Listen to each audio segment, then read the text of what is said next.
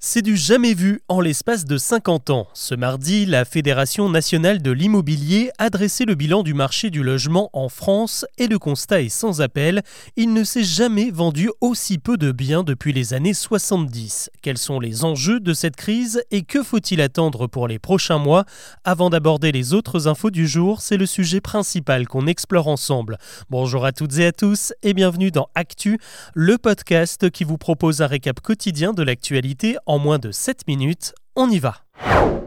Des agences Stéphane Plaza à Century 21 en passant par Riadé, La Forêt ou encore Guy le moral n'est pas au beau fixe. En 2023, les ventes de maisons et d'appartements dans l'ancien ont dégringolé de 22% dans quasiment toute la France. Ça représente 240 000 biens par rapport à l'an dernier en 2022. Si vous êtes un peu calé sur le sujet, vous connaissez la tendance. Les taux d'intérêt des crédits immobiliers ont véritablement flambé depuis 2022 en passant de 1,15 à plus de 4%. Emprunter coûte beaucoup plus cher qu'auparavant et ça a nettement refroidi les banques qui refusent désormais une demande de crédit sur trois car de moins en moins de monde a les capacités de les rembourser. Pas de crédit, ça veut donc dire pas d'achat et donc pas de vente pour les propriétaires qui espéraient tirer le maximum de leurs biens. La seule solution pour eux, c'est de baisser les prix et le phénomène se constate un peu partout aujourd'hui. À Paris, la moyenne du mètre carré est repassée sous la barre des 10 000 euros. Même chose dans les dix plus grandes villes de France où les tarifs ont chuté en moyenne de 3%. Cette situation impacte désormais le marché de la location car il est rare de louer un bien dont on veut se débarrasser, surtout s'il n'est pas dans les nouvelles normes énergétiques. Et comme personne n'achète et ne loue dans la foulée, eh bien c'est la pénurie. Et rappelez-vous, tout ce qui est rare et cher, les loyers ont donc eux aussi augmenté l'an dernier. Le comble de la situation, c'est qu'il y a désormais beaucoup de biens qui sont en attente d'être vendus, d'être loués ou encore en rénovation. Selon l'INSEE, un logement sur dix est désormais inoccupé en France.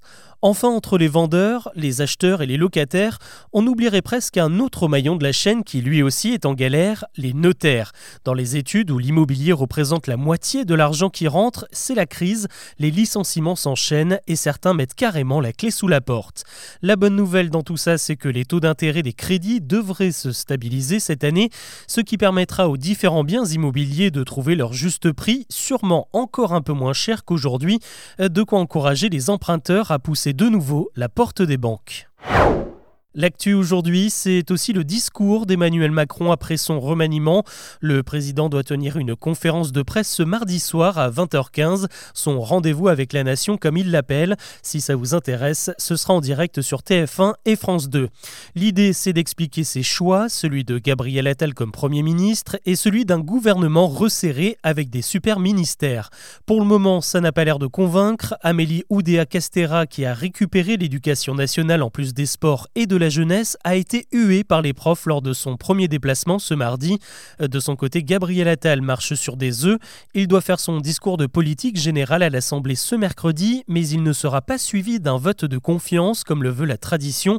Ce vote, qui n'est pas obligatoire, peut provoquer une démission du nouveau Premier ministre si les députés se prononcent contre sa politique. Et il n'y a pas que l'impopularité qui inquiète le gouvernement, il y a aussi la neige. Une réunion de crise interministérielle est prévue ce mardi soir pour coordonner les efforts à l'approche de la dépression Irène. 18 départements de la Normandie jusqu'à la Franche-Comté sont placés en alerte orange. D'après les prévisions, on attend 2 à 5 cm de neige en Ile-de-France ce mercredi, jusqu'à 15 cm dans les Hauts-de-France et même 20 cm localement en Picardie. De quoi provoquer de nombreux bouchons et des accidents car on annonce aussi du verglas. Si vous êtes dans le coin, pensez à anticiper vos déplacements pour ce mercredi et soyez extrêmement prudents. Il y a ceux qui s'en méfient toujours et ceux qui l'ont adopté. Ce mardi, l'Organisation mondiale de la santé tire un nouveau bilan du vaccin contre le Covid. Selon l'OMS, il aurait permis de sauver un million et demi de vies en Europe, pour la plupart des personnes âgées qui ont pu éviter des formes graves du virus. Depuis le début de la pandémie, 277 millions de personnes ont attrapé le Covid en Europe et 2,2 millions en sont décédées. Ça vous est peut-être déjà arrivé de loucher sur un sac Vuitton, une jolie Rolex ou un maillot du PSG vendu à prix cassé sur le bord de la plage. Et pourtant, c'est un business qui a un réel impact. Le marché de la contrefaçon coûte chaque année 16 milliards d'euros à l'Union européenne selon les chiffres de l'Office pour la propriété intellectuelle. Autant d'argent qui ne rentre du coup pas dans les caisses de l'État avec la TVA, ni dans celles des fabricants et de leurs magasins. Alors on pourrait se dire que LVMH ne s'en sort pas si mal, mais sans ces 16 milliards c'est l'équivalent de 200 000 emplois qui sont perdus, dont 15 000 rien qu'en France dans le secteur de l'habillement et du jouet. Et si les Pyrénées-Orientales décidaient de changer de nom? C'est très sérieux et c'est même une vieille promesse que la présidente du Conseil général compte bien tenir cette année.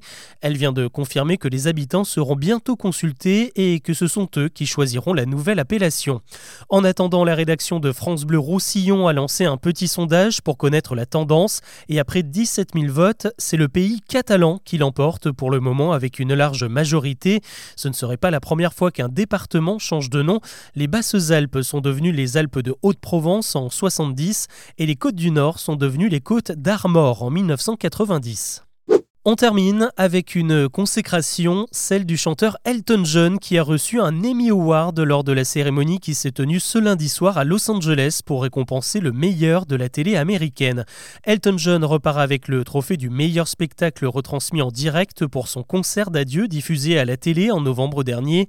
Et avec ce prix, le Britannique intègre un cercle très fermé, celui des EGOT, des artistes qui ont décroché un Emmy Award, un Grammy Award pour la musique, un Oscar pour pour le cinéma et un Tony Award pour le théâtre, l'équivalent de nos Molières.